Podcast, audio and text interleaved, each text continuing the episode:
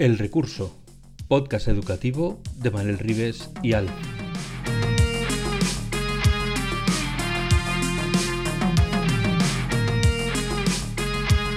El Recurso es un podcast patrocinado por Golden Mac Edu, Grupo Catwin, tu especialista en soluciones pedagógicas Apple para el sector educativo. Si estás interesado en saber cómo la tecnología amplía las posibilidades de enseñanza y aprendizaje de tu centro, visita nuestra web edu.goldenmac.es.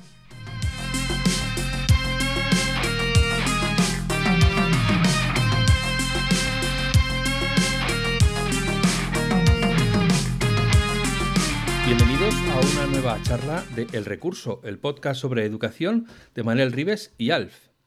Hoy está con nosotros María Couso, que es neurocientífica, aunque ella prefiere que le llamen neuroeducadora, y básicamente ella estudia y explica, luego me dirá si lo he dicho yo bien o, como siempre debería haberme quedado en casa, el funcionamiento del cerebro en todo proceso de enseñanza-aprendizaje. Bueno, como podéis ver, efectivamente nos lo tiene que explicar. También está aquí Manel Rives porque sin Manel esto no sería posible. Entonces, Vamos a saludarles y empezamos una charla sobre neurociencia aplicada al aprendizaje. No os, escandalicéis. Nos vamos a centrar en el aprendizaje. Hola María, hola Manel, bienvenidos a El Recurso. Hola, buenas, ¿qué tal? Buenas tardes, buenas noches, buenos días, que es nuestro eslogan de inicio. Claro. Eh, aquí estamos una semana más, recursillistas, y esta vez tengo Siempre digo que tengo el enorme placer, pero es que ahora es el enorme, más enorme, más enorme placer de traer a una chica que conozco desde hace. No es demasiado tiempo, pero, ya ha llovido un poquito. Y además es de, del norte, del noroeste, zona sur, cerca de Portugal, o sea, en Vigo, donde estamos. Y que se llama María Couso, que los que viajéis por Instagram y seáis educadores, casi seguro que estáis. Eh, eh, leyendo o, escuchando más bien sus reels de, sobre cerebro y, y hoy vamos a hablar con ella de cerebro y un montón de cosas. ¿Qué tal María? Hola, ¿qué tal a los dos? Bueno, es un placer para mí estar con vosotros, me encanta este equipo que formáis y estoy segura de que vamos a pasar un, un rato muy, muy agradable. Hablemos de lo que hablemos, seguro que será maravilloso. Seguro. Venga, mira, vamos a poner las neuronas a trabajar, venga. Venga, yo tengo una pregunta y, empiezo. Mis preguntas siempre empiezan con un rollo solo, soliloquio que suelto yo y luego la pregunta. Es el momento de ir a por el café, María. Le dejamos aquí un ratito y luego venimos. Exactamente. Venga, Aprovecha ahora. La historia es que em, a mí me llama mucho la atención que eh, todos hacemos el camino eh, siempre en una dirección. Estudias infantil o primaria como profe, como maestro, que me gusta más llamarse lo que somos, maestros. Luego, alguna gente se especializa en pedagogía, ahora psicopedagogía. Y luego algunos llega al final del tercer ciclo universitario y hace o un doctorado o se mete en un máster, etcétera, etcétera. Y tú has hecho la vida con un camino dicho que hay que ir por aquí. Pues a mí no me da la gana, voy por otro lado. Ahora me explicas por qué. Explícale a la gente qué camino has hecho tú y por qué lo has hecho de esa manera. Bueno, para ponernos en contexto, y creo que empezamos un poco fuerte, em, yo creo que mi decisión a los 18 años se vio marcada por mi infancia y por mi adolescencia, y de ahí la decisión de comenzar por la licenciatura de pedagogía, es decir, por lo en el momento lo máximo que había dentro del ámbito de educación eh, como estudio universitario, ¿no? Porque en aquella época cuando yo tomé la decisión de, estudiar algo referido a, este mundo. Eh, me decían, la pedagogía es la ciencia de la educación, es lo máximo dentro, dentro de, este campo. Y yo dije, bueno, pues no me voy a quedar en el magisterio, vamos a ir un pasito más allá. La decisión que me, que me llevó eh, de alguna manera a ese, a ese camino eh, se vincula mucho al bullying. Yo fui una niña y una adolescente que sufrí mucho bullying en, la escuela. De hecho, eh, a los 13, 13 años, 14 años, tuve dos intentos de violación por parte de un compañero, que fue un capítulo que yo creo que me, de alguna manera, me marcó mucho, ¿no? Me marcó muchísimo.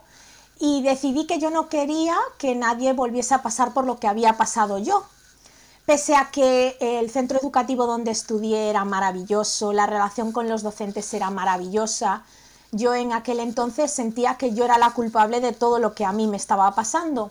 Y solo años después te das cuenta de que no es del todo así y que quizás ocultar todo lo que te está pasando no es la mejor de las soluciones. Así que decidí estudiar algo para que a nadie más le pasase lo que me había pasado a mí y eh, no podía ser de otra manera que eh, la pedagogía. Comencé haciendo mis cinco años de pedagogía, de hecho los estudié por la universidad a distancia, por la UNED, la, Universidad Nacional, porque yo por aquel entonces trabajaba simultáneamente como camarera y también daba unas pequeñas sesiones a niños etíopes recién llegados em, aquí a España para de alguna manera eh, vivir dentro de familias pues esto españolas. Entonces estudié pedagogía, hice un máster de psicopedagogía clínica para estudiar mucho en cuanto a diagnóstico de, trastornos del neurodesarrollo.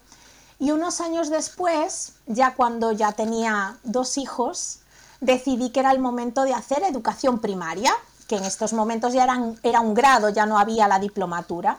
Así que cursé eh, el grado y cuando estaba cursando el grado empecé a leer mucho, muchísimo sobre neurociencia, sobre neuroeducación. Y dije, esto es lo mío.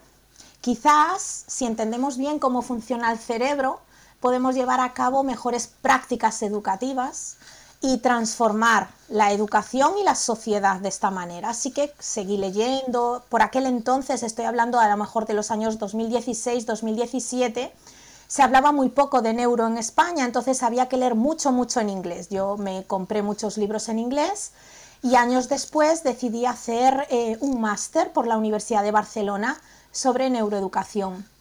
Eh, y nada, y por el camino eh, sigo, continúo. Así que ya ves un camino tortuoso y distinto, pero un camino válido.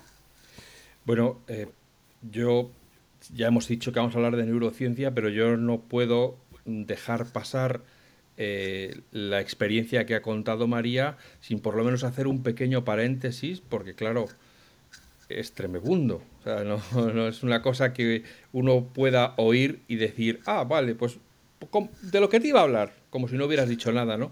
Entonces, sin querer, porque eso ya se, o sea, solo hablar de eso ya daría para un episodio en sí mismo, ¿no? Como sobre cómo se produce, cómo se vive y luego cómo se supera o cómo se aprende a vivir con ello, que es justo lo que yo te iba a preguntar, porque no quiero que entremos en ello. Esto, como es obvio, no se olvida y simplemente se aprende a vivir con ello. Sí, yo de hecho, eh, Alfonso, yo tengo una palabra tatuada en mi brazo que dice resiliencia. Y yo siempre digo que la diferencia entre un superviviente y un resiliente es cuando aprendes a dejar de preguntarte por qué y te preguntas para qué, en el sentido de vamos a aprovechar lo que te ha sucedido y saca algo en claro de todo esto. Y por eso yo me considero una persona resiliente, altamente resiliente, una persona que coge, superas obstáculos, ¿no? saltas y sigues saltando. Y, y, para mí es clave, a raíz de esto que estamos comentando y relacionado con el cerebro, el propósito. ¿no? Yo siempre pienso en cuál es mi propósito vital, qué es lo que me mantiene viva cada día más allá de mis seres queridos, de mi trabajo, de las cosas que hago. Em, y el otro día en Barcelona eh, oíamos a Pascual Leone, que es un grandísimo neurocientífico, es, él, es, eh, neurólogo y psiquiatra en Boston, que comentaba que dos son las eh, características que nos llevan de alguna manera a mantenernos con una determinada reserva cognitiva, con esa hucha que hace que no envejezcamos tan rápidamente como nuestra edad cronológica quizás eh, a nivel cerebral. Y decía que por un lado estaba el no sentirte solo, y ojo porque digo no sentirte solo y no, no estar solo, porque Muchas veces, y todos lo sabemos, podemos estar rodeados de mucha gente y sentirnos solos, ¿no? Pero aquí lo que hablaba él era de no sentirte solo y por otro lado tener muy claro cuál es tu propósito vital. Yo desde muy temprana edad, os estoy hablando desde los 14, 15 años, me fijé en mi propósito vital y lo viví como em, vamos a hacer de este mundo un lugar mejor desde una perspectiva dentro del ámbito educativo, ¿no? Y, y esto es lo que contaba antes, con lo cual es algo que me mantiene a flote durante, como digo yo, el oleaje, y, ha habido mucho oleaje en los últimos años, em, y para mí es, es algo que, que, te lleva a aprender ¿no? de esas situaciones. Y, y, yo es con lo que me quedo, con la sonrisa, con el seguir remando y con el aprendamos de todo esto. Y llega un momento en que consigues entender qué pasaba por la cabeza de aquel, vamos a decir, mentecato, de aquel cromañón cuando pensó que él tenía derecho. Supongo, supongo. Y de hecho eh, lo he analizado muchas veces. Siempre digo que cuando sufres algún tipo de abuso, miras la película como desordenada. Es muy difícil construir eh, la historia temporalmente eh, a nivel cronológico ordenada. Pero sí que tengo flashes y analizo mucho todo. Incluso analizo el entorno. Analizo el silencio de los compañeros que lo sabían analizo las cosas que me decían, ¿no? Y cómo el discurso siempre terminaba en tú eres la culpable. Y, y quiero pensar que las cosas han cambiado mucho, quiero pensarlo. Sin embargo, sí que es verdad que hay cuestiones a nivel social, ya no estamos hablando solo de las manadas y de la existencia a día de hoy de eh, un número bastante elevado de intentos de violación a mujeres, ni del trato incluso que se les da a las mujeres, sino yo voy un poco más allá y es, ¿os habéis dado cuenta, y esto os lo pregunto ya a vosotros, de las letras de las canciones actuales? ¿Os habéis dado cuenta de la misoginia transmitida a las nuevas generaciones y cómo lo normalizamos por completo? Yo creo que aquí habría también mucho que hablar, mucho que hurgar y para mí es importante incluso ayudar a cambiar ese discurso, ¿no? que entra en muchos, como digo yo, oídos de niños y de niñas que pueden llegar a normalizar determinadas prácticas porque escuchan canciones o incluso visualizan videoclips con determinadas prácticas que llevan en mucho caso a error. Sí, solo por, citar, y con esto yo, salvo que Manel quiera abundar en el tema, por citar, por ejemplo, hay una muy conocida que se llama Si no me acuerdo no pasó o algo así. Sí, totalmente. Y, otra que de un conocido cantante español que dice se me fue la mano con las copas, me fui contigo a la cama y me levanté con otra, o sea, cosas que dices, Madre mía. Exacto, Y se hincha a que la gente lo escuche, pues qué bien, ¿no? Qué buena excusa. Y esto, y es algo que el otro día, por ejemplo, Maestra de Pueblo lo mencionaba, que incluso está como bien visto en los festivales infantiles de Navidad, cuando creamos estos festivales incluso para final de curso, y los niños bailan estas canciones, estamos todos escuchando estas letras, y nadie dice, por favor, nos paramos a escuchar Mucha gente, a raíz de esto, y yo lo he comentado varias veces en redes, de alguna manera alega que mm, es, como digo yo, es sano porque no hay maldad en el mensaje, porque va acompañado de música y porque realmente los niños no codifican el mensaje. Pero yo siempre digo que si estudiamos un poco cómo funciona el cerebro, tú no tienes que tener una edad suficiente como para comprender el mensaje para que ese mensaje haga mella a largo plazo, porque es lo que llevas escuchando mucho tiempo. Es decir, tú puedes otorgarle un sentido y un significado muy a posteriori de su escucha. Y eso es lo que has ido sembrando, es lo que digo yo, es lo que marca un poco los esquemas mentales, ¿no? Es como cuando tú ves a tu papá pegarle a tu mamá y normalizas esta situación en tu día a día, Claro, evidentemente tu conducta no se va a revelar similar a la de tu papá o a la de tu mamá hasta cuando eres quizás más adulto, ¿no? Pero esto no significa que no esté impactando, que aquí, como digo yo, está la cuestión. Así que a mí es un tema que la verdad, como pedagoga, me preocupa muchísimo. Bueno, yo no voy a entrar mucho más en la cuestión porque creo que es más, más que evidente lo que pensamos, y, pero lo, llevo diciendo una temporada y me pone muy triste. Voy a hacer otra vez del hombre enfadado de Twitter. Pero lo cierto es que todas las respuestas que estoy viendo a nivel institucional van justamente para mm, que lo último, la desgracia final, la, violación, el suicidio, no ocurra como si el hecho del punto final fuese lo único importante.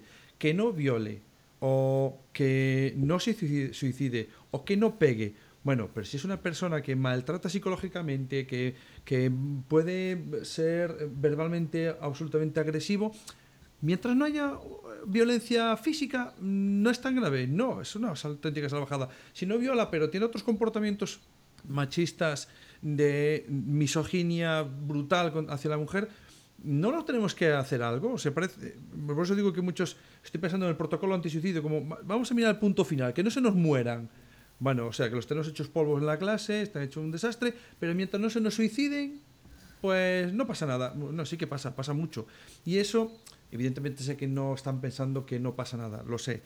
Pero parece que lo único que importa es que no suceda la desgracia final.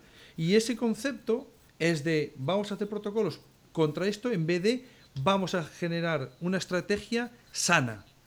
Si tú generas una estrategia sana, no estás pensando en que va a haber un violador o un, alguien que insulta o alguien que pega, porque ya estás trabajando en lo sano. Es como no hablar de que no te pille fumando el cigarrillo, a vamos a hacer una estrategia de una vida saludable, de deporte y de alimentación. Ya no vas a pensar si fuma, ya no vas a preocuparte porque fume.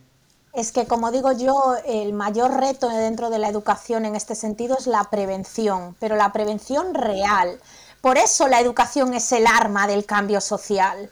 Y por eso, como digo yo, que le pongamos este tipo de música a niños de 3 y 4 años no está ayudando en absoluto.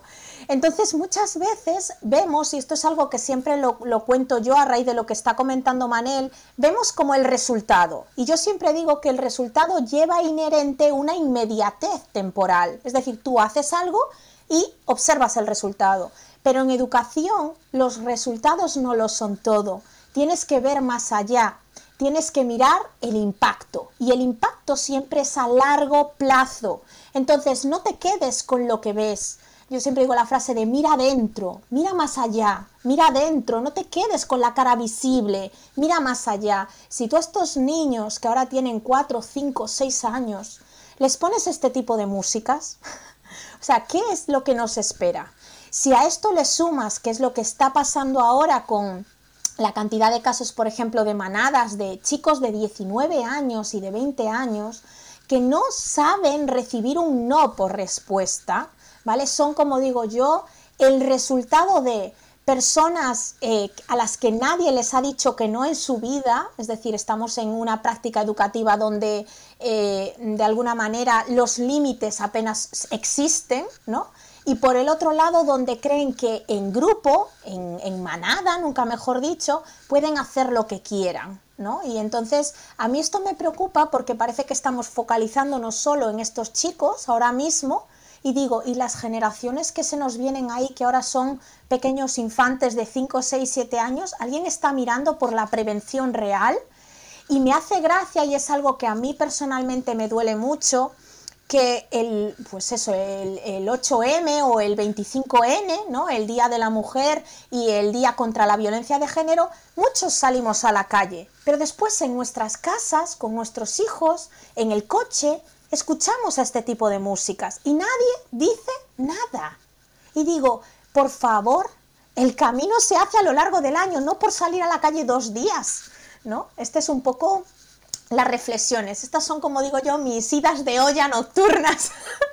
Total. al final estamos, que quede claro, por si acaso alguien se ha distraído con, con la actualidad musical con la que nos estamos ocupando, que estamos hablando de neurociencia, de neuroeducación. Pero ha dicho una palabra que seguramente va a repetir muchas veces porque es la palabra impacto, impacto en el cerebro. Y impacto en el cerebro no es meter una castaña contra la pared de enfrente y que te quede un chichón, aunque sea un gran impacto. En realidad te duele al momento, pero no vas a tener más, más repercusión. Al rato se te ha pasado hasta el dolor de cabeza. Pero otros, eh, menos visibles, generan un impacto a más largo plazo. Yo supongo que lo que María le pasó, lo que vivió y lo que se transformó, porque al final es una transformación personal que no queda en el ámbito personal, sino que se agrande y crece y, por eso María, pues, eh, no voy a decir que llena estadios, pero aquí sí, que llena muchas cosas, donde da formaciones y en las redes. Sobre todo, chicos, en Instagram la tenéis que seguir, que es su red favorita. Em, chicos y chicas, entendedme. Pero el caso es que ese impacto en el cerebro, María, eh, es muy importante. Ahora, dime, si, si alguien te preguntase una familia, ¿qué es lo que más impacto en su aprendizaje a largo plazo? Que ya sabemos que somos muy cortoplacistas y ponemos las notas al trimestre, para empezar mal. Pero a lo largo de su aprendizaje, ¿qué es lo que genera más impacto positivo? ¿Qué es lo que se sabe? Estudiado, como mujer estudiada que tú eres. Lo, más básico de todo, ¿vale? Y a esto voy a, voy a hablar largo y tendido. Es verdad que no se puede construir un aprendizaje significativo sin emoción. Pero aquí me voy a parar. Y yo no voy a citar al autor que dijo esta famosa frase de solo se ama, solo se aprende aquello que se ama, pero voy a decir que esto no es verdad. Es decir, tú puedes aprender cosas que no ames. Lo que va a marcar el aprendizaje en sí es el shock emocional que se produce cuando el contenido de alguna manera, manera se está consolidando en ti. El entorno, eh, lo que te sugiera, tanto a nivel agradable como desagradable, es lo que marca de alguna manera el cómo ese aprendizaje te llega y cómo de alguna manera va a permitir una posible evocación. En algunos casos negativa, no olvidemos esas personas que están marcadas porque su profesor de matemática los perseguía eh, o lo perseguía y tenía que saberse todo de memoria y todas estas cosas, ¿no? Eh, y eh, por otro lado, en formato positivo, que es cuando estás realmente disfrutando y aprendiendo. Yo siempre digo que se ha demostrado que la emoción es la base de todo. Si nos ponemos en situación y, por ejemplo, miramos a un niño pequeño, ¿no? Eh, lo primero que se nos dice es que el apego es lo más importante y es un apego seguro, ¿vale? Una buena, como se suele decir, parentalidad positiva. Pero dentro del aprendizaje es muy importante eso, la emoción en sí. Si queremos que sea un aprendizaje significativo, evidentemente que sea una emoción, vamos, no vamos a llamarle positiva o negativa, vamos a decir agradable o desagradable para remar con Rafael Vizquerra un poco a su favor, ¿no? Eh, una emoción de alguna manera agradable y después buscando muchísimo la introspección que nos ayude a construir, que para mí esto es otra de las críticas que hago dentro del sistema actual, la motivación intrínseca. ¿Por qué? ¿Por qué hablo de motivación intrínseca? Y Manel y yo hemos tenido conversaciones sobre esto. A mí hay algo que me preocupa muchísimo en la actualidad y es eh, la cantidad de recompensas ofrecidas dentro del proceso de aprendizaje. Cómo se está trabajando en base a las recompensas continuas y cómo estamos inhabilitando el desarrollo de la motivación intrínseca. Porque hay un dato que no voy a decir el 100% de la población porque no es verdad, pero vamos a hablar de un 80 o 90% de la población desconoce que es que la motivación intrínseca se comienza a desarrollar en el ser humano entre los 11 y los 13 años de vida. Entre los 11, entonces hasta los 11 años... Exacto, esa es la pregunta que esperaba, Manel. ¿Qué hacemos? La hago. Exacto. entonces hasta los 11 años, ¿qué sucede? Exacto, ¿qué sucede? Bueno, que si yo lo que hago es reproducir un modelo basado en una motivación extrínseca, en el que yo sustento todas las acciones y actividades de mi alumnado en base, entre otras cosas, a los premios y los castigos, es decir, a esas recompensas, sí que es verdad que lo que voy a hacer es impedir que esa motivación intrínseca se desarrolle. Es como que estás poniendo piedras en el camino para que no llegues al destino. Por eso yo quiero huir siempre de esos premios, de esos castigos, a las acciones, a los procesos que llevan a cabo nuestros, nuestros alumnos, porque realmente lo que quieres buscar es un criterio individual, introspectivo, que se evalúen a sí mismos, que se sientan bien por su hacer, no por quedar bien con el maestro, con el papá, con la mamá, ¿vale? Es muy importante. Y a mí me preocupa mucho que de alguna manera estamos cambiando a las nuevas generaciones porque así como antes eh, nadie en las anteriores generaciones, nadie recibía recompensas más allá de las notas, porque la calificación también es una forma de recompensa externa, ¿vale? Es alguien quien te evalúa y quien te pone la nota. Me preocupa mucho que ahora estamos como en el opuesto, ¿no? Si cogiésemos una recta, tenemos antes un opuesto y ahora eh, el contrario. Y estamos, exacto, estamos viendo a niños como que viven en función de los premios y los castigos. ¿Y dónde está ese, ese valorar tu propia acción? Sabemos que esa motivación intrínseca no se desarrolla hasta los 11 o 12 años, pero hay, como digo yo, principios, ¿no? Es decir, como eh, unas semillas muy primitivas en edades tempranas. Si nosotros somos capaces de captar de alguna manera todo lo que los niños eh, piensan sobre su propio hacer, estamos fomentando esa motivación intrínseca que vendrá a posteriori. Voy a decir dos cosas. yo empiezo yo con mis cosas. No, eh, mirad, eh, yo que tengo varias formaciones en, LinkedIn, tengo una formación sobre gamificación y me gusta mucho la gamificación, sí que es cierto que eh, me encuentro que tendemos los profes a hacer demasiadas modas, ¿no? Y entonces, venga, si gamificación, pues ahora ya gamificamos. Entonces, el problema de la gamificación es que la gente gamifica todo, entonces ya no tiene sentido ninguno lo que hacer. Quizás una actividad, una, una propuesta gamificada puntual, porque quieres agarrar a aquel niño para mejorar su motivación, para, para enchufarlo, para que se enganche, pero tienes que soltar la gamificación ya, porque si no, pierde todo su sentido. Y bueno, tengo preparado una entrada en el blog justo para eso de un señor que no tiene nada que ver con educación y que habla sobre economía, que viene, que cuando lo vea María va a decir, parece que me has quitado la idea, pero es que es todo lo que estoy hablando. Y habla de economía y habla exactamente de lo que está diciendo María. Exactamente lo mismo, pero en otras cuestiones de la vida, que es pues las recompensas por trabajar, por tu trabajo, ¿no? Pero, pero, pero quiero decir algo, Manel, si nosotros nos vamos a los orígenes del término de la gamificación, que por aquel entonces no se llamaba así, sino que se llamaba ludificación, nosotros tenemos que irnos en realidad al ámbito profesional y laboral. Es decir, la gamificación nace dentro de las empresas para crear eh, carreras, vamos a decir, entre sus trabajadores, sobre todo en el ámbito comercial, y lo que se dice es puntuar por ventas. Eso en realidad es gamificar. los, los, famosos KPIs que se utilizan en la gamificación en empresa. Cierto es que cuando nació, incluso mucho antes, se buscaba eh, la gente que no tenía forma de recompensar de forma material, pues cambiar, llegar a cambiar la actitud que tú tenías hacer ciertas tareas.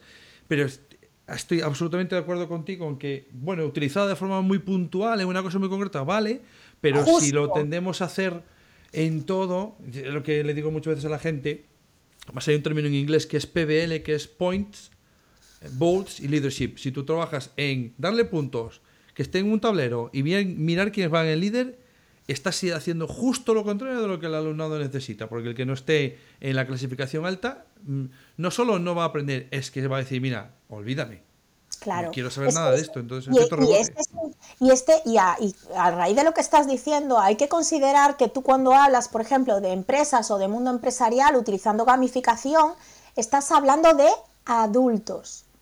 Y yo ahora te estoy hablando de niños con un cerebro en desarrollo en una fase de vital importancia para su vida.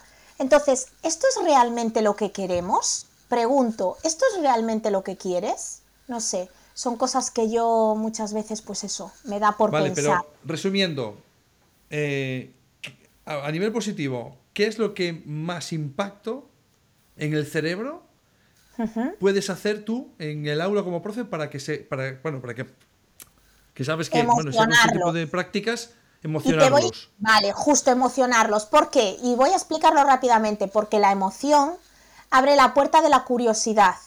La curiosidad abre la puerta de la motivación. Si yo me siento motivado hacia una tarea, voy a prestar atención y si soy capaz de focalizar mi atención, voy a poder aprender. Es decir, es toda una cadena donde el inicio es la emoción.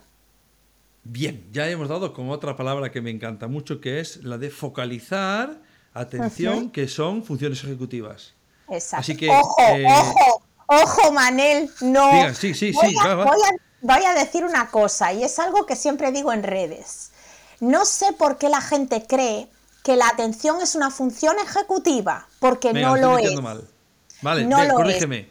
Uno de los, una de las, hay tres redes principales de atención. Hay una red de alerta, hay una red de orientación y hay una que se llama de control ejecutivo.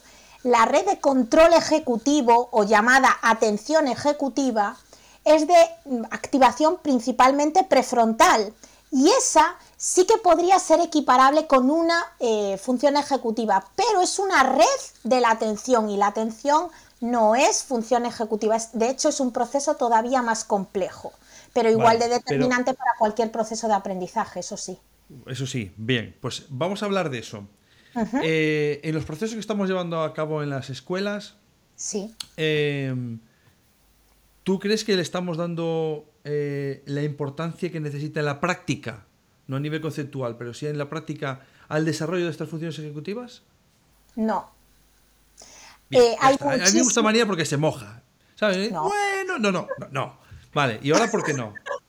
vale, venga que lo explico.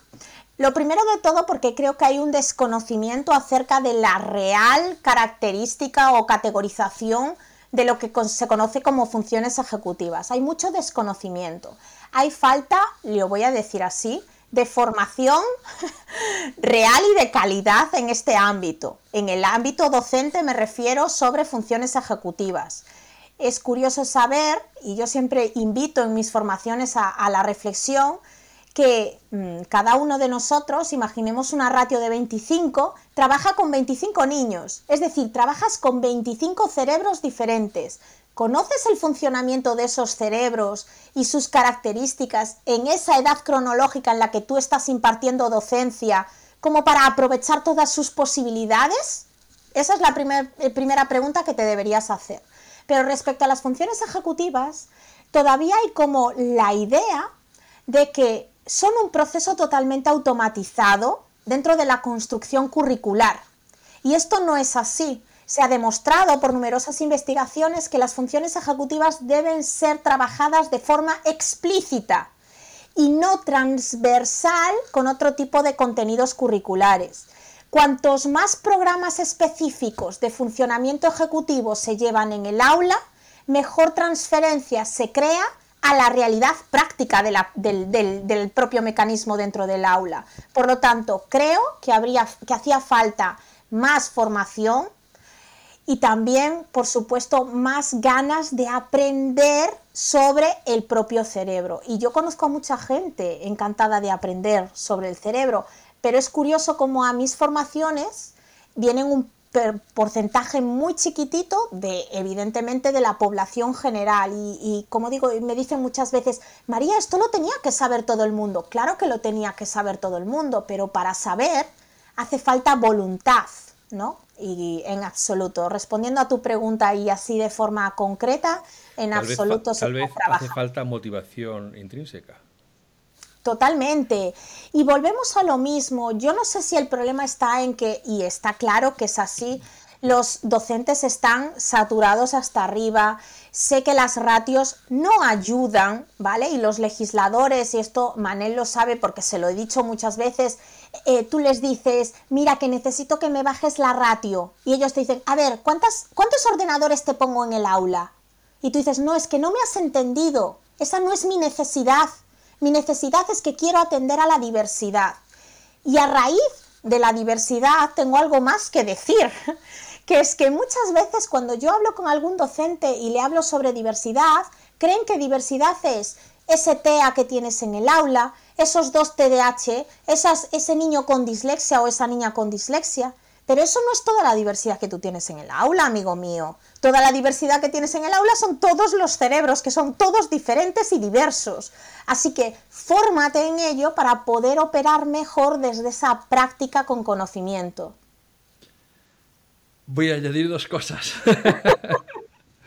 Venga, yo, va. Yo soy el primero que digo que mm, me falta mm, formación eh, sobre funciones ejecutivas, sobre todo para llevarlo bien a, mi, a mi práctica diaria.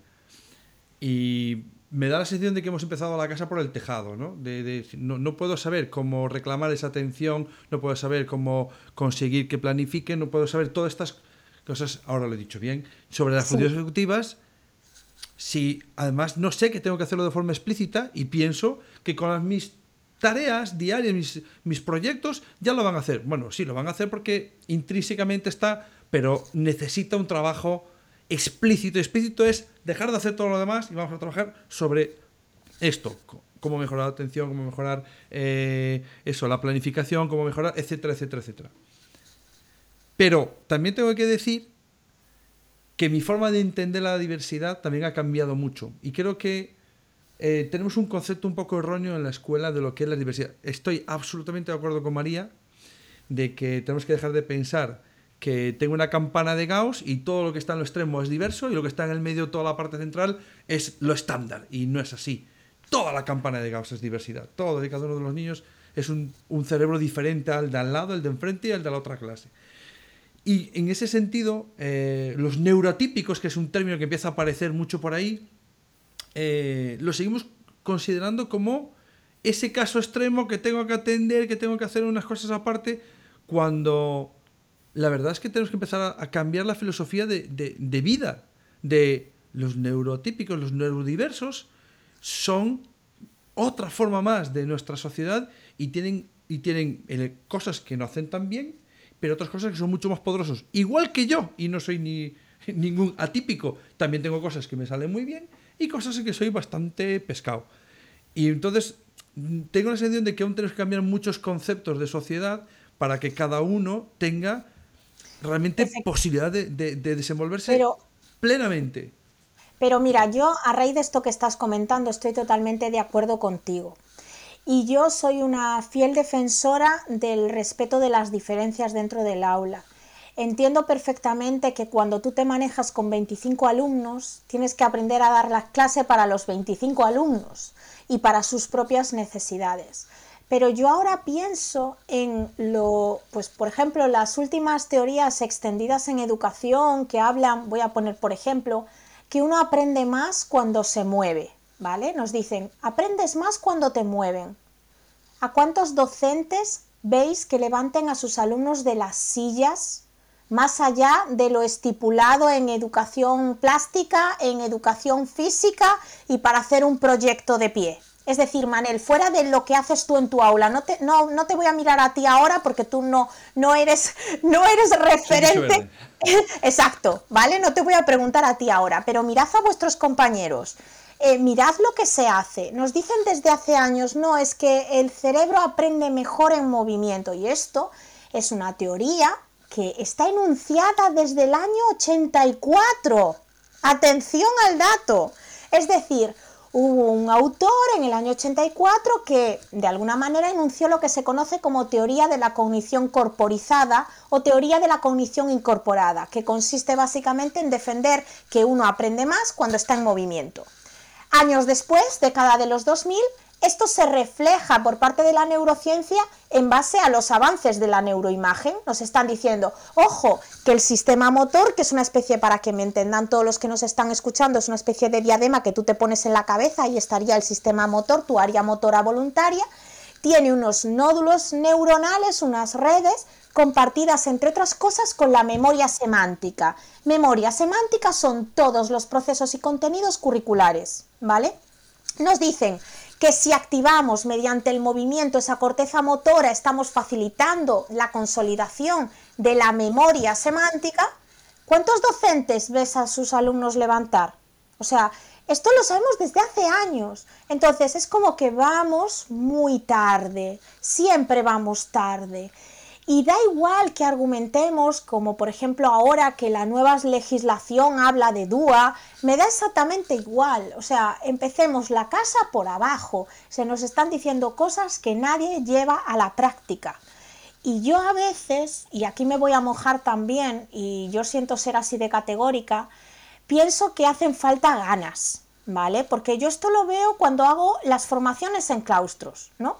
Veo a unos que están motivados, que están dispuestos a cambiar, Y a otros que es que como estoy cómodo haciendo en esto, en mi zona de confort, ¿por qué voy a tener que cambiar porque vengas tú, chiquita, a decirme cuatro cosas? Digo, por lo menos ya no es lo que dice María Couso, ¿vale? Es lo que te está diciendo numerosa evidencia científica al respecto. Porque cuando yo hablo y comparto estos datos, no son datos que yo me esté inventando, ¿sí? Son datos que tienen un soporte y una evidencia. Por lo tanto, como digo yo, si hay investigaciones que han valorado el impacto dentro de ese proceso de aprendizaje, ¿por qué tú en tu aula no pruebas por lo menos a llevarlo a cabo?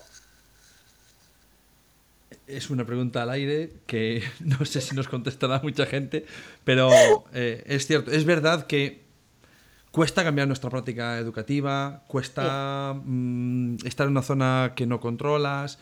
Es cierto que a lo mejor tenemos que pensar muchas acciones que normalmente nos llevarían cinco minutos en una mesa porque estamos muy acostumbrados a que tienen una ficha pues a pensarlas de otra manera.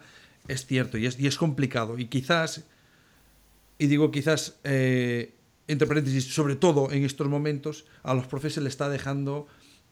Eh, nos venden una idea de más autonomía, pero es, yo creo que nuestra autonomía cada vez está más cercionada, está mucho más limitada y es entiendo a los profesores que, que, que les cuesta hacerlo.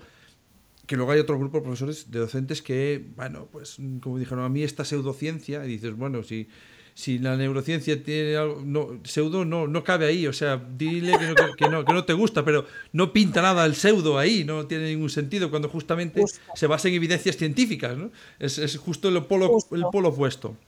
Bueno, vamos a centrarnos ahora en la lectura, porque es un tema que me, que me interesa muchísimo, sobre todo lo que estoy en primera de primaria.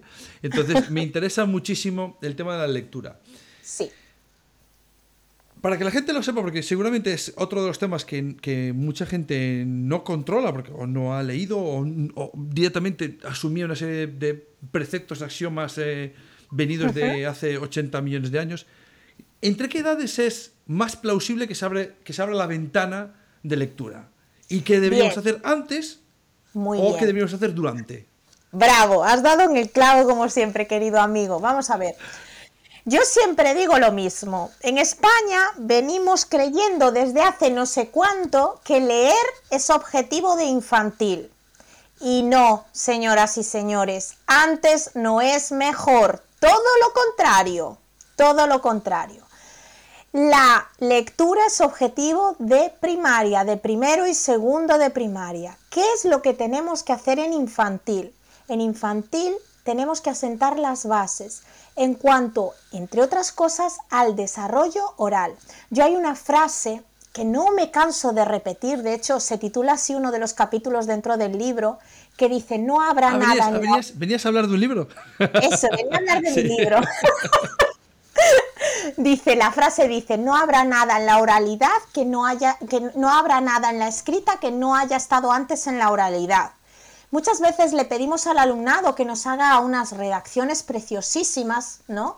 Y digo, ¿y esto, esto que tú le estás pidiendo, lo sabe expresar a nivel oral? Es decir, ¿este vocabulario está en su haber o no? No, mujer, no. Y digo, ¿y entonces cómo pretendes que lo escriba? Esa es la pregunta que te tendrías que hacer. ¿Y qué es la base de toda lectura? Pues por supuesto, una vez más, como señala la evidencia científica, la conciencia fonológica. Y la conciencia fonológica no es eso que muchos maestros creen que es ponle una letra en el centro de la ficha, una P, y pone unos dibujitos y dile, ¿qué? ¿Cuáles de estos objetos empiezan por esta letra? No, eso es principio alfabético. Conciencia fonológica nada tiene que ver con letras.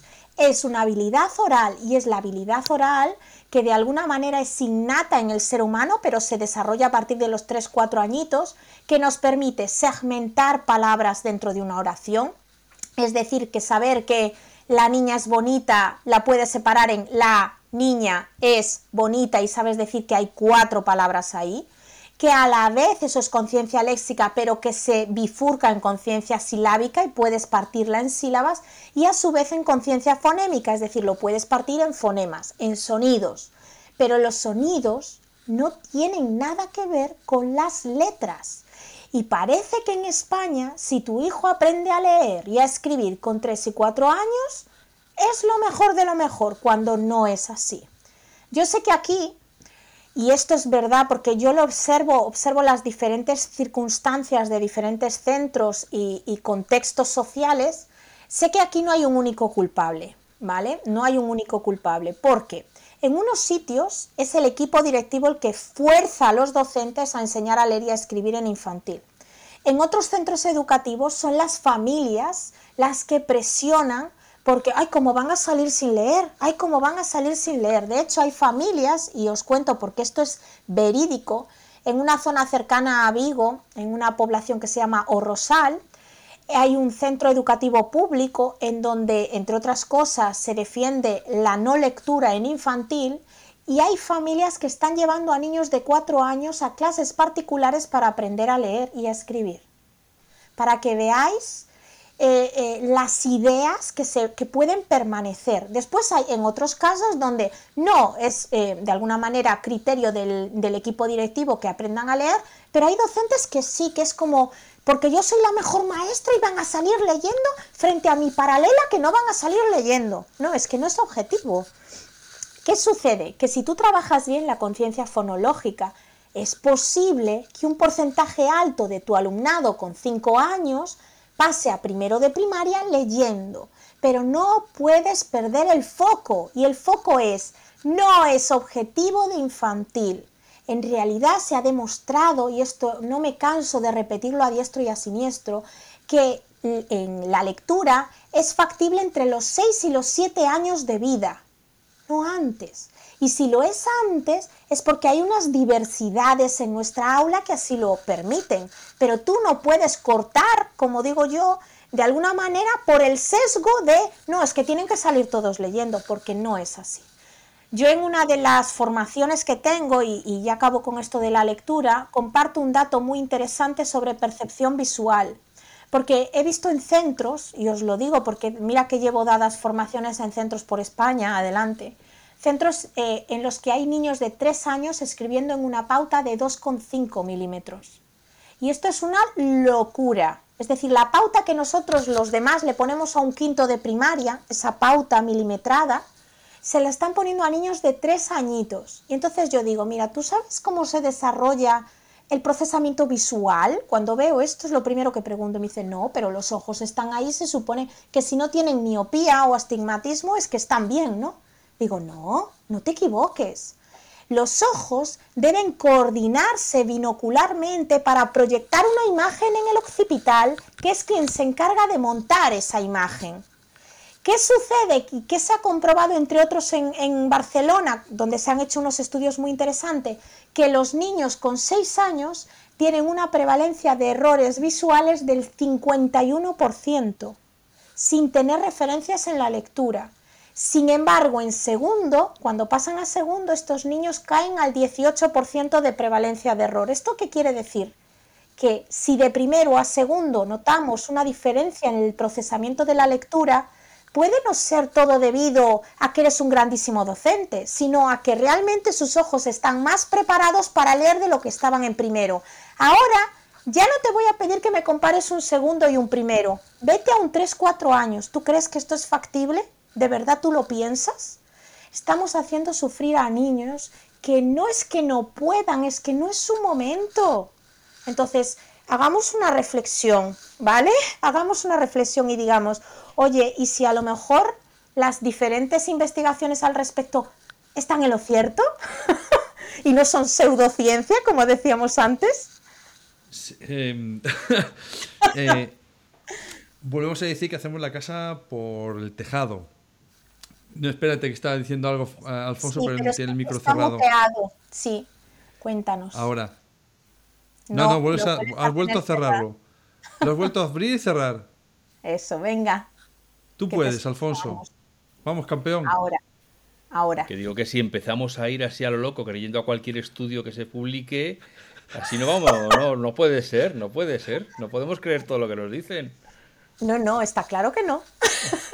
No, eh, pero sí que es cierto que nos tiene que hacer cuestionar, a lo mejor no hay que cambiar la práctica, o a lo mejor sí, no lo sé, cada caso... Eh, igual que en las personas, cada, cada cerebro es diverso, pues cada centro es diverso y cada práctica educativa es diversa. Y hay cosas que hacemos genial, otras regular, otras que la estamos cagando porque no lo sabemos, Pero, como digo yo, hace poco estaba dando una pequeña formación en un centro y, le, y básicamente era hablar con ellos para que se cuestionaran cosas. Entonces decíamos, pues vamos a parar la moto y vamos a pensar qué estamos haciendo. Y digo yo, pues habéis ganado mucho, porque pararse y, y, pensar qué estamos haciendo, cuáles son nuestros referentes, qué tenemos que revisar, nos falta. llevamos unos capítulos que, que, hemos hablado con Javi de Viñagrande, hemos hablado con José María Ruiz de, de, Carta, de Cartama, de, de, Málaga.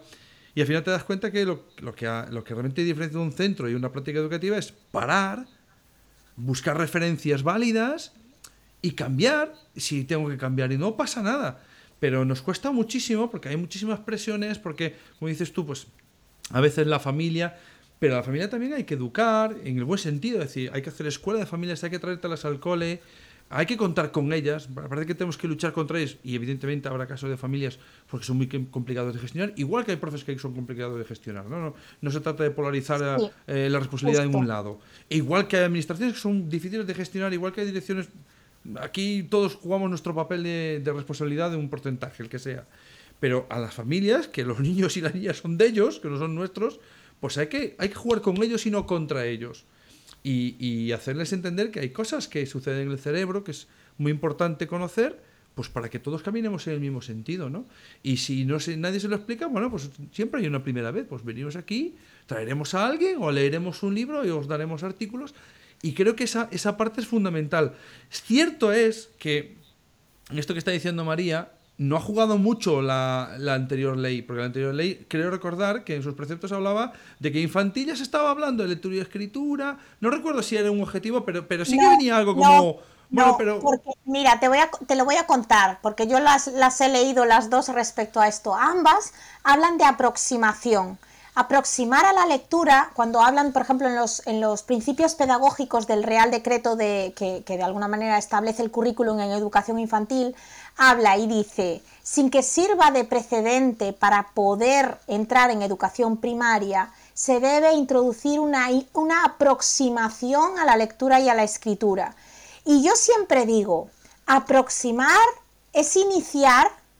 Ahora bien, aproximar, aunque fuese iniciar, no hay que empezar la lectoescritura por los prerequisitos, cuya base absoluta está en la conciencia fonológica, que nada tiene que ver con letras. Con lo cual, si tú coges la legislación, exacto, Manel, si tú coges la legislación palabra a palabra, tienes la clave. ¿Qué ha sucedido? Yo os hablo ahora, por ejemplo, de la anterior legislación, ¿no? del Real Decreto anterior. El Real Decreto de anterior lo dejaba claro y en casi todas las comunidades autónomas, y os invito a los que nos estáis escuchando a que lo visualicéis, los decretos de cada una de las comunidades hablaban de aproximar, excepto en dos o tres casos, uno de los cuales era la Comunidad de Madrid, que ya no ponía la palabra aproximar, sino iniciar. Pero en la actualidad, esto con el decreto que se regulaba, el Real Decreto de febrero, ¿vale? El Real Decreto de febrero nos dice, no, es aproximar. Y todos los decretos comunitarios que han estado saliendo siguen hablando de aproximar. Con lo cual no hay ningún decreto ni ninguna legislación que te hable de que aquí hay que leer y escribir en infantil. Correcto, pero lo que decía que con la ley esta, que ese tipo de palabras es un poco ambiguas, ¿no? Te deja en tierra de nadie. Por Totalmente. ¿qué quiere decir? ¿Que haya libros y que los vean y que sepan lo que es un libro? Exacto. que, no que, lo toquen con un palo y vean que no se mueve y eso. Claro. Eh, aproximar. ese es el problema que decía que había con la ley anterior. Ya empezaba a hablar con un, término de lenguaje términos un poco técnicos de aproximar.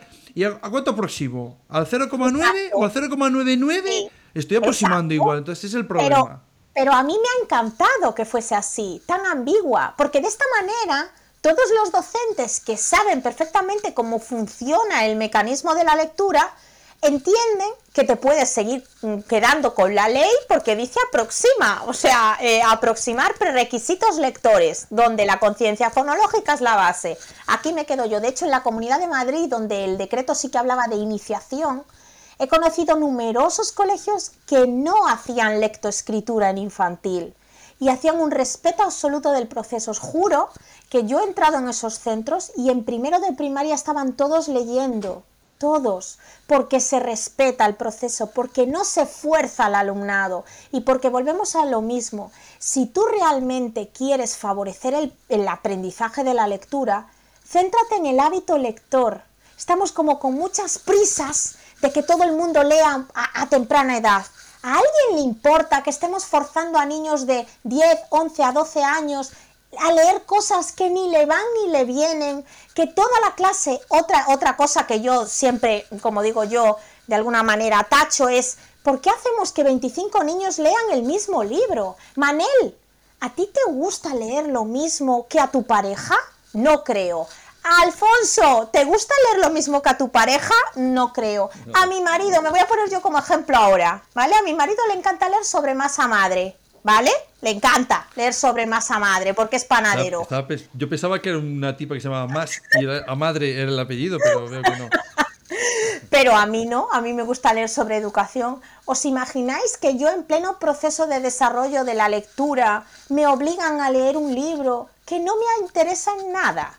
Es que, el además la mayor parte de los adultos no se leen, no se lo leen. Exacto, exacto. No interesa ni a los adultos. Es que por eso te digo, yo es que, por ejemplo, cuando a unas alumnas mías en secundaria les mandan leer el Quijote, yo ya me tiro por la ventana.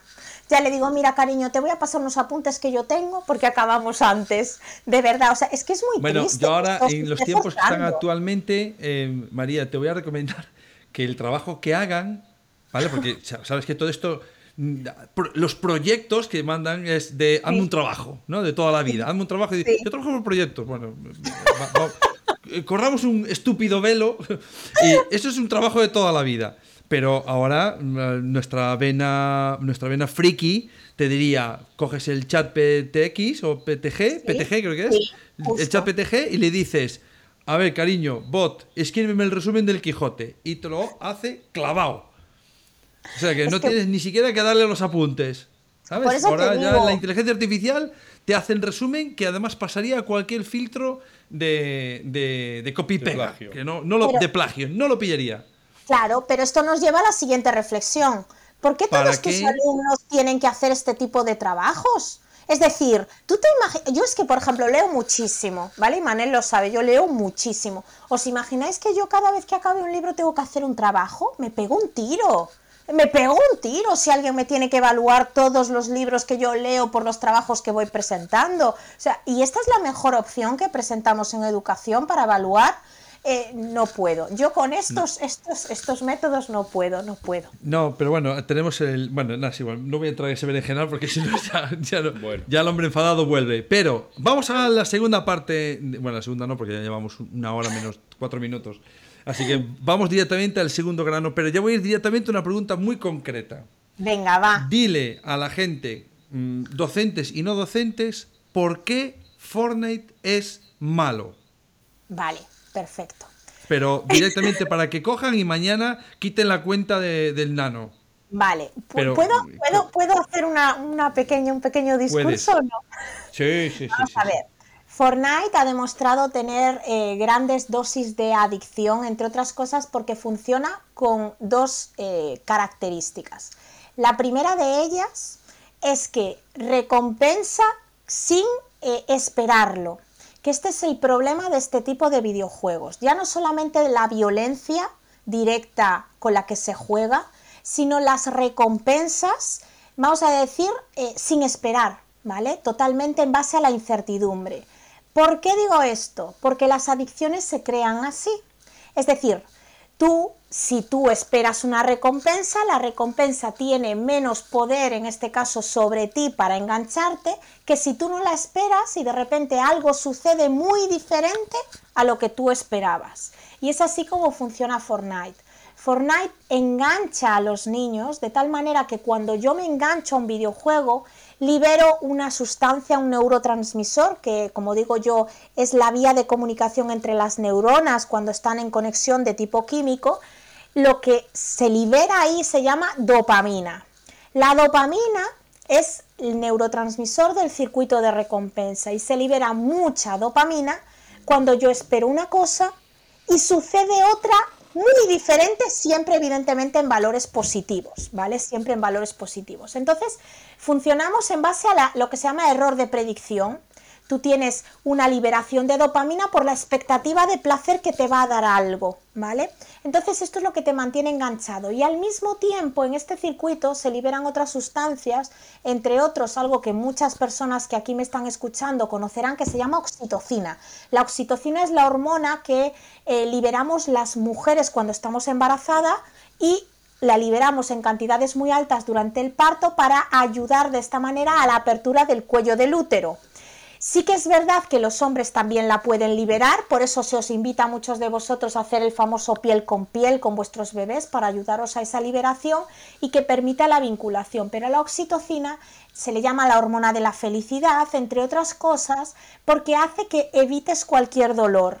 De tal manera que los niños que juegan a Fortnite, liberando esta sustancia llamada oxitocina, se olvidan de comer, se olvidan de dormir, se olvidan hasta de ir al baño y hace que la relación sea tan tóxica que no quieran hacer otra cosa. Acaban con sus relaciones sociales, dejan de jugar a aquello de lo demás que estaban jugando, ya no disfrutan con una simple salida en un paseo, no les gusta nada, se aíslan totalmente. Y el problema es que, como digo yo, es un enemigo silencioso, Manel. El problema de todo esto es que esto es muy silencioso, porque tal como muchos me escucharían decir muchas veces, no se conoce dónde está el punto exacto en el que una gran pasión deja de ser pasión y se convierte en adicción. Entonces tienes que mirar las diferentes circunstancias que se te presentan en tu entorno. Así que el Fortnite es droga dura, muy, muy dura. Bueno, te diría que esta semana saltó la noticia que en Canadá unas familias habían eh, denunciado a la empresa que genera el juego, que es Epic, que es una empresa muy grande, eh, y la han denunciado exactamente por eso, por generar adictos. Y hablan de adicción. Pero, claro, pero, es, muy importante que esto llegue a un juzgado, porque dependiendo de la resolución judicial, puede sentar un precedente muy importante, porque están hablando de adicción. Como un juez diga que sí, uff, pero claro, es que es lo que las compañías... como droga, droga. Mira, yo siempre, yo siempre digo, ¿cuál es la diferencia entre un videojuego de 30 euros y uno de 70? Voy a poner este ejemplo. La diferencia no son solamente la calidad de los gráficos, ¿vale? No es solamente esto. La diferencia básica es que cuando crean un videojuego hay numerosos técnicos informáticos desarrollando lo que se conoce como algoritmo, que lee la forma en la que tú juegas para proporcionarte experiencias de juego que de alguna manera a ti te satisfagan tanto que no quieras dejar de jugar. Y por eso el Fortnite también es adictivo en esa base, es decir, te lee tu forma de jugar. Imagínate, tienes 15 armas, ¿vale? Y tú, el, el juego está todo el rato leyendo cómo juegas y sabe que te encantan 5 de esas 15. ¿Tú crees que el videojuego te va a proponer situaciones donde tengas que utilizar las armas que menos te gustan? No, te proporcionará situaciones dentro de la escena de ese videojuego para que utilices siempre las mismas armas que a ti más te encantan. Porque si no, tú vas a apagar la consola y vas a dejar de jugar. Entonces, estas compañías viven efectivamente de eso, de la lectura de los algoritmos. Bueno, ya que estamos, em, porque ya llevamos una hora y tampoco... Sí, sí, yo, yo me enrollo estar dos y tres y cuatro.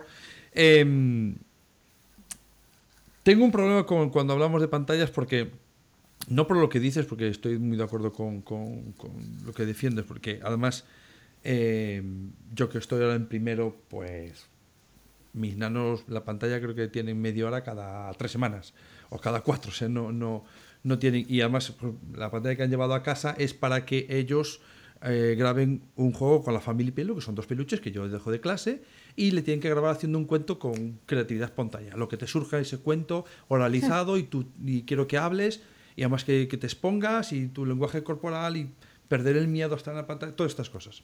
Es lo que me interesa. Pero tengo la sensación de que mucha gente, es lo que decías tú, ¿no? Va, eh, pendulea de un extremo a otro, o hacemos todo con pantallas o a la hoguera. Entonces no, no sabemos todavía, pero sí que me gusta mucho lo que cuentas de lo que pasa en la infancia que ah, cuando yo te he ido alguna que otra vez en tus conferencias y recalcas mucho esa parte y porque a veces nos olvidamos de que de cero a cinco años Dios mío querido, es eh, el 80% de lo que somos se genera casi ahí. Entonces, cuéntanos qué efecto tienen las pantallas, porque un día que le dejas al nano el móvil, no lo, no lo estás sacrificando, vale, pero todos sabemos de familias que van al restaurante o van, eh, vale, voy a dejar al nano y cuéntanos qué pasa en el cerebro a niños de esa edad cuando están de forma reiterada con, estos, con estas pantallas. Bueno, entre otras cosas, por no meterme en más, porque hay muchísimo de lo que hablar, pero voy a ir al grano, sí que es verdad que se crea lo que se conoce como sobreestimulación a través de la pantalla. ¿Esto qué quiere decir? Los niños comienzan un desarrollo de la atención consciente y voluntaria a partir de los 6 años, entre otras cosas debido al desarrollo prefrontal que comienza a ser muy primitivo para ese entonces, porque recordemos que el prefrontal se acaba de desarrollar a los 25 años y las investigaciones del 2020 en Estados Unidos hablan de los 34 años, es decir, esta parte de aquí del cerebro, la que tenéis todos detrás de la frente, termina de desarrollarse ahora por consenso internacional a los 25.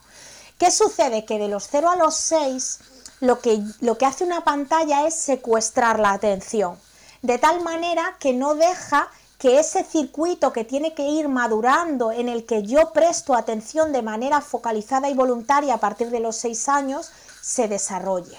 ¿A qué me refiero? A que si yo le pongo una pantalla delante que tiene luz, movimiento y sonido, es lo que mi peque va a seguir. Y esto además a una velocidad de cambio bastante importante, porque Manel me ha escuchado, si cogemos unos dibujos animados de los años 90 y cogemos uno de los de la década la de abeja maya, el, ejemplo que pusiste de la abeja maya es perfecto. La abeja maya.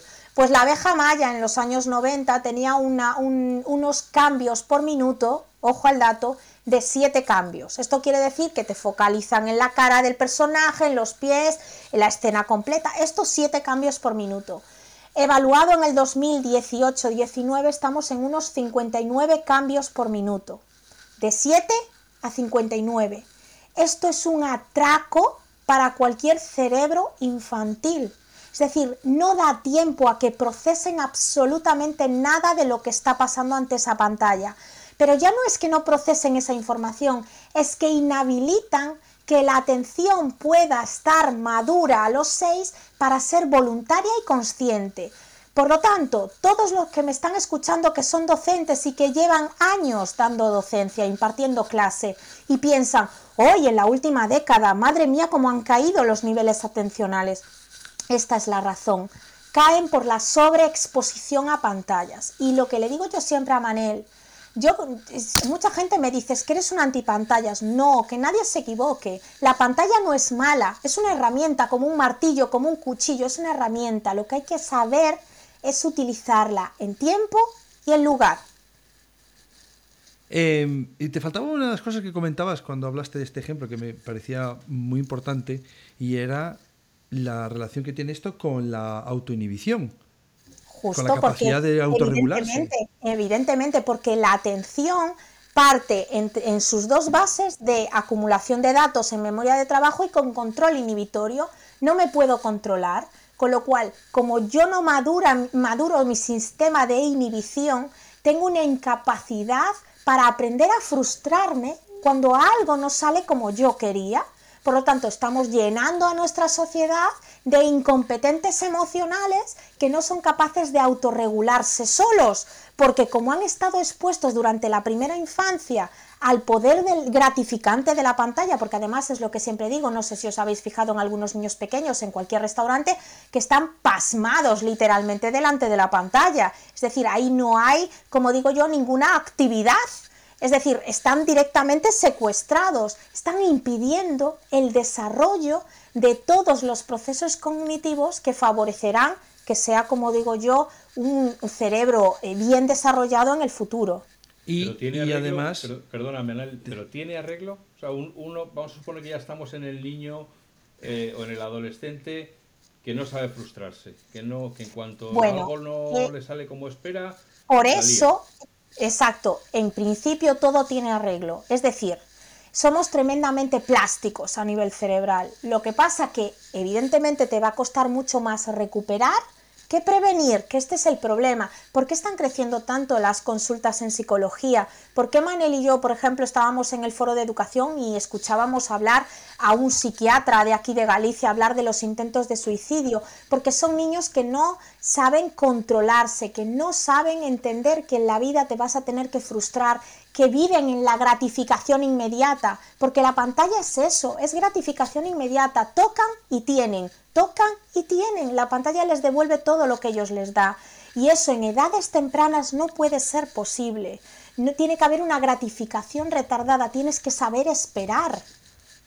Y la segunda parte que no estabas comentando, que me parecía súper interesante, que cuando no es así, que cuando no están viendo el vídeo que en cuestión de segundos les resulta placentero, automáticamente van a buscar el siguiente. No tienen una necesidad de esperar a que eso termine pues, en X minutos. Puedo y deseo, y aparte, como no hay nada que me lo limite, ya lo puedo hacer. Esto pasa mucho con los vídeos de YouTube, eh, Manel. Cuando tú les pones, por ejemplo, en una tablet un vídeo de YouTube y a un lateral o en la parte inferior de la pantalla aparece el menú con los otros capítulos o las otras canciones, ellos te seleccionan una canción o te dicen quiero esta y no ha acabado la canción y ya están seleccionando otra. Y tú le dices, pero cariño, ¿no querías escuchar esta? Y te dice, no, es que ahora quiero la otra.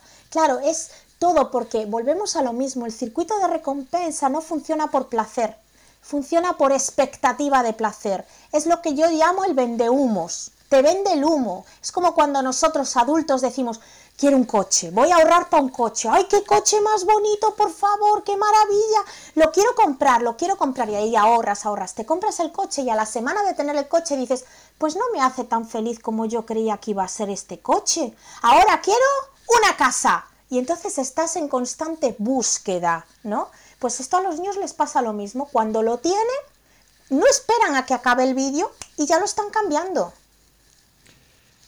Tú lo que está diciendo no se te escucha, Alfonso. déjame que, insista en esto, eh, pero entonces la recuperación de un de este tipo de personas con problemas de autocontinencia es simplemente retirarles la pantalla y, obligarles a la sequía. No, no, no. No, no, no. Es decir, hay que hacer una recuperación, en principio, dependiendo de la edad, en los adolescentes va a ser más difícil, porque, por ejemplo, en los adolescentes los niveles de dopamina son más bajos en situación basal, como quien dice en el ralentitus, situación de dopamina sin hacer nada es uno como adulto y los adolescentes tienen mucho menos. Entonces, cualquier disparador de dopamina, de expectativa de placer, en ellos se dispara mucho más que en ti. Por eso son tan susceptibles de caer en adicciones. Esto pasa en la adolescencia. En el caso de niños más pequeños, voy a hablar de 7, 8, 9 años, hay que intentar hacer una retirada de la pantalla en el máximo grado posible, sobre todo en los, en los primeros días, como digo yo, de hacer contacto cero, ¿vale? Contacto cero. El proceso mono, o sea, el pasar exacto, mono. tal cual, tal cual. Y te van a pegar y te van a gritar porque van a querer la pantalla y te van a formar unos escándalos y así caen muchas familias. Claro, sí, cariño, te dejo un ratito la pantalla, cálmate, tranquilo, tranquilo. Y volvemos otra vez a empezar. Entonces, lo que hay que ofrecer, esto se lo respondo a Alfonso, son alternativas, alternativas de ocio que puedan suplantar de alguna manera la expectativa de placer que te genera la pantalla. Entonces hay que vivir conforme al niño mm, quiera hacer cosas, en esos momentos de lo que se llama el desenganche, ¿vale? Porque tú lo que tienes que buscar es un sustituto, en este caso, para que esos niveles de dopamina no caigan en picado. ¿Qué sucede a raíz de esto que estamos hablando de la adicción? ¿Qué sucede con cualquier adicción, incluso con la de las pantallas? Que si mi, nivel basal, es decir, mi nivel en estado basal es uno de dopamina y yo espero algo y la disparo, por ejemplo, el, jugar con la pantalla y no lo encuentro, es decir, no se me retroalimenta, mi nivel no baja a ese nivel basal, baja al cero, es decir, al subsuelo y eso es lo que se conoce como la caída del mono, ¿no? Es decir, cuando te da el mono que estás que no puedes más, sus niveles bajan todavía más de lo que estarían en una situación normal. Por eso tienes que intentar elevarlo un poquito con acciones, como digo yo, paralelas para que de esa manera pierda el foco sobre la pantalla y pueda enfocar en otras cosas. Dos cosas, otra vez quiero decir. Venga. La primera, al final, pero ya, si te das pero ya vamos con, vamos con respuestas breves, ¿eh? Sí, sí, al final te das cuenta es que funciona como cualquier otro tipo de problema que nos encontramos. En el norte de Europa, creo que era en Finlandia, tenía el problema de la gente que se adolescente que se metía en, fumar, en beber, en problemas gravísimos, y lo que hicieron fue suplantar eso, eliminar cualquier atisbo de posibilidad de eso y darles actividades alternativas nocturnas, que es donde ellos salían, que era deporte, cine, teatro, y los niveles de consumo bajaron una salvajada. De hecho, hay investigaciones, de hecho, hay investigaciones en base al deporte. Es uno de los mejores preventivos en contra de las adicciones durante la adolescencia. Tú coges a un adolescente, le proporcionas deporte, un deporte sano y además, sobre todo si es en equipo, esto favorece mucho el proceso porque tiene un ámbito social y suelen ser menos consumidores de alcohol, sustancias y tecnología que el resto de adolescentes. Esto está comprobadísimo. ¿eh? Y la segunda cosa que iba a decir es que a los niños, mm, haciendo un paralelismo con la música, pues le puedes enseñar a disfrutar con el chunta chunta de la discoteca, pero tiene que aprender a escuchar ópera, tiene que aprender a escuchar música clásica, rock, vals, todo. Si los niños aprenden a disfrutar un poco con pantalla haciendo una actividad placentera, pero que no es de consumo de contenido, que al final siempre lo que hablamos con la gente que, que utiliza la tecnología, que es de creación de contenido, expreso, comunico, creo y si eso lo utilizas para ese tipo de objetivos y luego aprendes a hacer otras cosas donde estás relajado, donde estás menos intenso, tú sabes graduarte y sabes eh, autorregularte mejor. Y al final, como todo, eh, las cosas mm, en exceso, tan sentido común como que las cosas en exceso generan... Antes de acabar, porque ya llevamos una hora y quince y esto ya se nos está yendo de madre, tienes que hablarnos de esa cosa que se llama libro. Bueno, eh, nada, yo ya, ya digo, es ah, un libro. Una aproximación a la lectura, vamos a hacer ahora. Es una aproximación a la lectura del libro de María Couso, que se llama. Manel, ya lo tiene comprado en preventa, que lo sepa todo el mundo. Se ha adelantado aquí a todo Dios. Por supuesto. vale, se llama. Se llama Cerebro, Infancia y Juego. Hablo de todo esto que os acabo de contar, entre otras cosas, ¿vale? Em, sale a la venta el 11 de enero, aunque ya está en preventa, por si a alguien le interesa. Y bueno, yo lo tengo en la página web, en playfunlearning.es, lo podéis encontrar si lo queréis adquirir, tanto en preventa como después también en venta. Y eh, yo creo que va a gustar mucho. Es para todos los públicos, ¿eh? no hace falta ser docente. Porque mucha gente que sigue a María, que además me gusta que mucha gente que sigue a María no sea docente, aunque tiene mucho, mucho docente detrás, tiene una visión de lo que se puede hacer, sobre todo en familia, que es espectacular. Entonces, claro, si o sea, tú, María, la mejor pregunta que le puedes hacer es, María, ¿qué juego compro de mesa? Entonces María dice, tengo como 50, colega, o sea, tengo toda la tarde para enseñarte. yo, tengo, yo tengo 600 en casa. ¿Ves? Mira, 50, tienes 600. Entonces, eh, que la gente sepa que, bueno, que mm, cuando quiero hacer una pregunta sobre juegos hay que preguntar a María.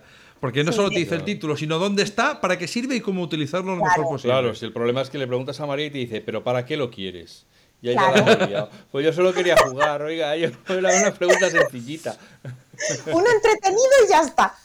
Sí, bueno, también, también los tiene, pero de paso aprende muchas cosas. A mí me gustan mucho ciertos juegos que tiene María, que trabaja mucho, pues eso, la capacidad de autorregularse, la capacidad de discriminación, y que es como, vale, eh, porque tendemos mucho en la escuela a esto que hago lo tengo que evaluar y tengo que ponerle un número cuando aprender no se trata de poner números. Nosotros nos, nos los hemos inventado para un sistema para clasificar a los nanos entre buenos y malos. Fíjate tú lo que hemos llegado a hacer. Cuando hay muchísima más riqueza ahí, ¿no? Y, y, con María aprendes de que, de que el cerebro es así de diverso y así de rico. Y, señores, es la 1 y 17. Le voy a cerrar el micrófono a, a Manel, porque si no, él se acaba apagando las luces, cierra la puerta al salir, recoge la barra, todo. todo. Otro día vengo, otro día vengo. Ah, otro, día, quiero que hablemos de, de, cosas buenas que podemos hacer en el aula. Porque hablamos mucho de qué cosas no estamos haciendo bien y no queremos ser negativo porque, como decía antes Alfonso, ¿no? ¿Y esto cómo lo arreglamos? Bueno, pues para que la gente sepa que sea cual sea la situación, hay cosas buenas que podemos hacer y nunca es demasiado Que de todo se sale. que de todo, Hasta de nuestro programa. Eso es, con un poco de suerte, si no habéis apagado ya el. Eh, habéis estrellado el, dispositivo contra el suelo, eh, os voy a despedir, porque si no, lo mismo, igual que María, tenéis vida propia y queréis hacer otras cosas que escucharnos a nosotros.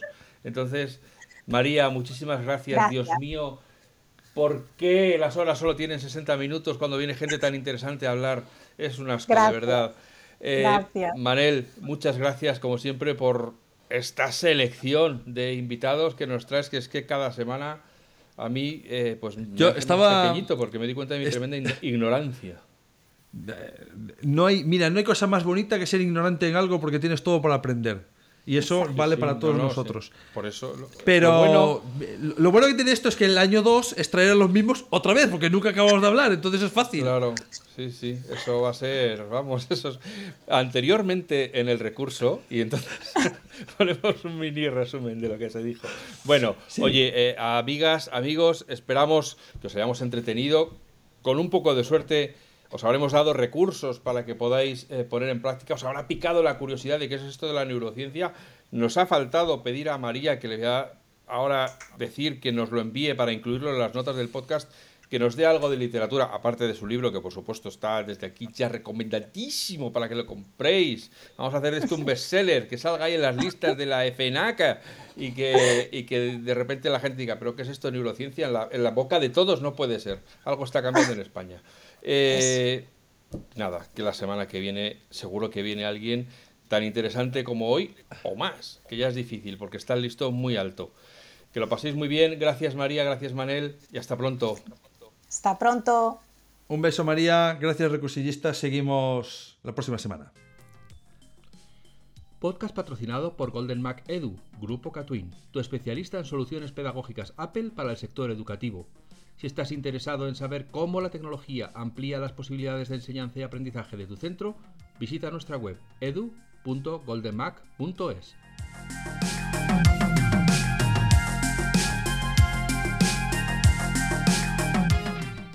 Solo por escuchar el podcast El Recurso, Geniali te ofrece un descuento en su plan EduPro del 30% hasta fin de año.